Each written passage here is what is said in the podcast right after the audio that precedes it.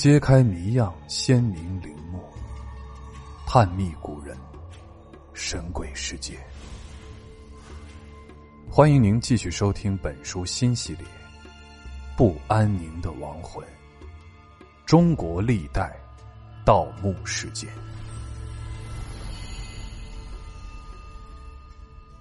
第二节：被诅咒的双乳山亡灵。济南市长清县的双乳山村是一个小村落，村西古道边有一块石碑。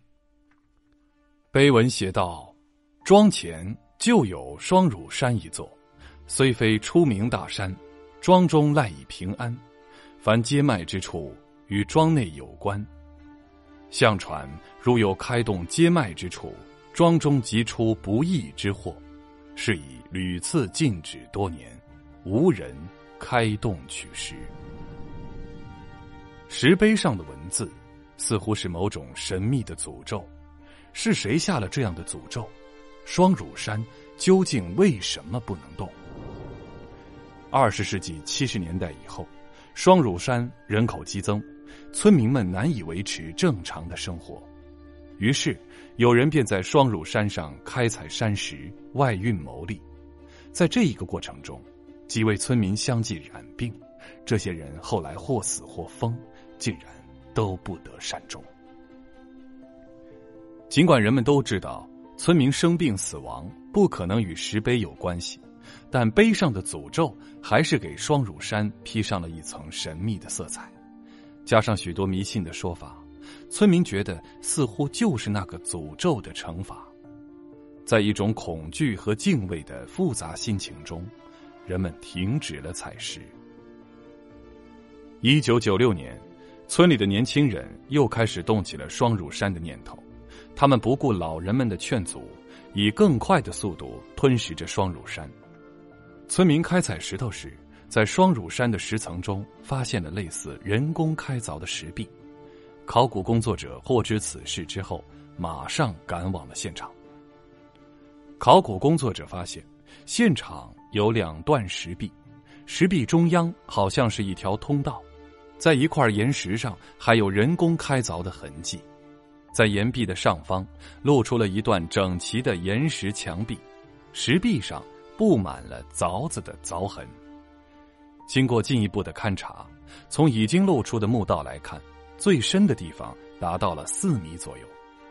墓室继续往地下延伸的距离，加上墓道的深度十八米，墓室应该在地下二十二米深的地方。二十二米。相当于七八层楼高的高度，说明这座墓的规模十分宏大，陵墓的规格一定是非常高的。从墓道的情况判断，陵墓是在石头之中开凿而成的，它的开山凿石量很巨大，必须拥有强大的财力和物力，才有可能修建这样一座坟墓。考古工作者推断，陵墓的主人。可能是古代的一位帝王。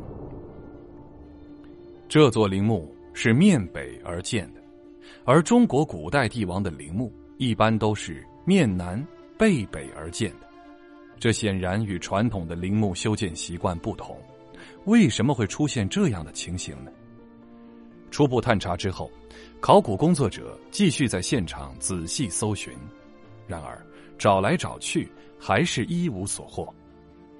这里的村民有的在泥土中捡到过一把像凿子似的东西，锈得很厉害；有的村民还在采石场捡到过几枚铜钱。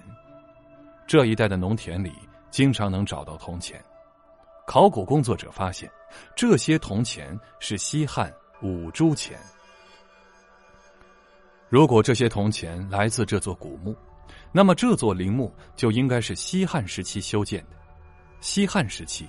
下葬时会进行祭祀活动，这些铜钱可能是祭祀时埋在封土中的。双乳山上的陵墓的主人，极有可能是一位西汉时期的王。《汉书》中记载，公元前一百七十八年，汉文帝把今长清县一带封为冀北国的领地，冀北王是这里的最高统治者，他的身份正好符合双乳山陵墓的规格。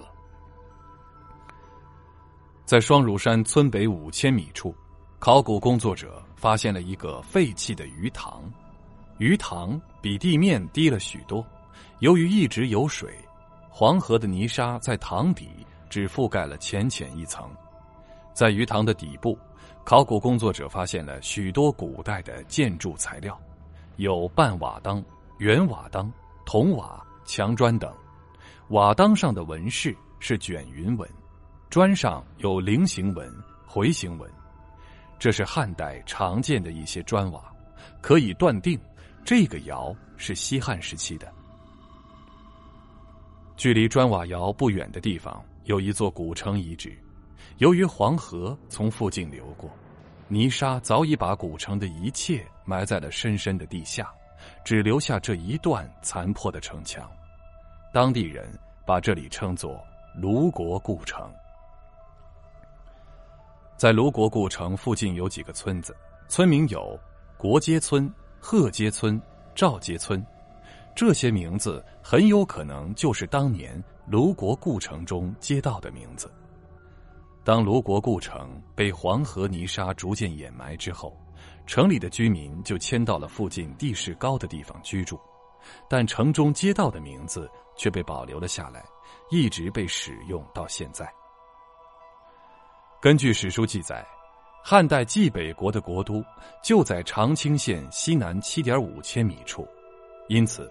卢国故城很可能就是当年汉代冀北国的都城，双乳山汉墓是西汉冀北王陵的可能性非常大。